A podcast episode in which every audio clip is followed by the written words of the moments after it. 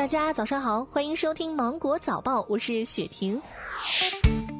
根据安排，今年国庆中秋假期十月一号到八号放假调休，共八天。九月二十七号星期天以及十月十号星期六上班。这个假期按前四天三倍日工资，后四天两倍日工资计算加班费来看，某公司的职工小雪月工资标准为五千元，按人社部规定月计薪天数为二十一点七五天，则小雪的日工资为二百二十九点八九元。那么小雪的假期前四天加班可以获得加班费两千七百五十八点六二元，相当于正常工作十二天的日工资。如果小雪八天全部加班，将获得加班费四千。千五百九十七点七元，相当于平常二十天的日工资。如果是你会怎么选呢？据横店影视城演员工会消息，将于二零二零年九月二十五号到十一月二十四号试行群众演员的新收费标准。群众演员的收费标准将从原来的一百元十小时改为一百二十元十小时。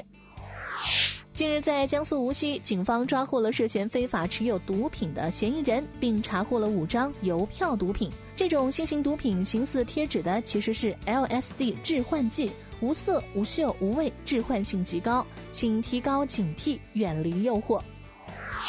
内蒙古包头的陈先生通过交友软件与一名女子确立恋爱关系后，四个月里应对方要求，总共借出十一万三千二百九十三元。一女子还时不时给他的家人寄些礼物，让陈先生以为两人就快结婚了。被拉黑后，他意识到被骗。经查，嫌疑女子吴某，二十七岁，已婚，育有两个孩子。因和丈夫开饭馆赔了二十多万，便萌生了以结婚为手段诈骗微信好友的想法。目前该案还在进一步的调查当中。八月底，上海迪士尼发生了多起盗窃案，丢失的都是受害人同车里的迪士尼相关商品。警方调查发现，这名频频下手的小偷，竟然是一位办了年卡、经常入园的老年女子沈某。当被问及作案动机，沈某说：“盗窃纯粹是他的个人爱好，觉得偷点东西在家很舒服。”目前，沈某已被刑事拘留。近日，陕西西安一名车主酒后找了一个代驾司机，路遇查酒驾，一查吓一跳，车主的酒精测试结果为五十毫克，而代驾司机的竟然达到了六十八毫克。交警表示，从警这么多年，第一次碰见这样奇葩的事儿。代驾说自己中午喝的酒，以为晚上酒劲儿已经散了。交警对其处以一千元的罚款，扣十二分，并暂扣驾驶证六个月。同时约谈了所在的代驾公司负责人，并要求加强对代驾司机的交通安全教育和监管。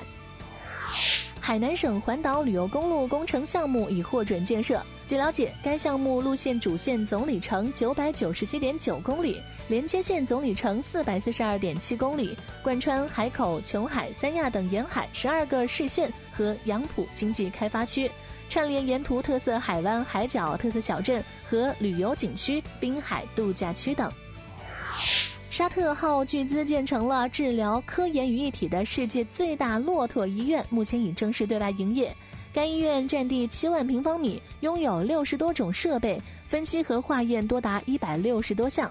另外，治疗场地宽敞，有能同时容纳一百四十四头骆驼进行检测的大厅，容纳四千头骆驼的治疗场，以及设备齐全、安全的多个手术室。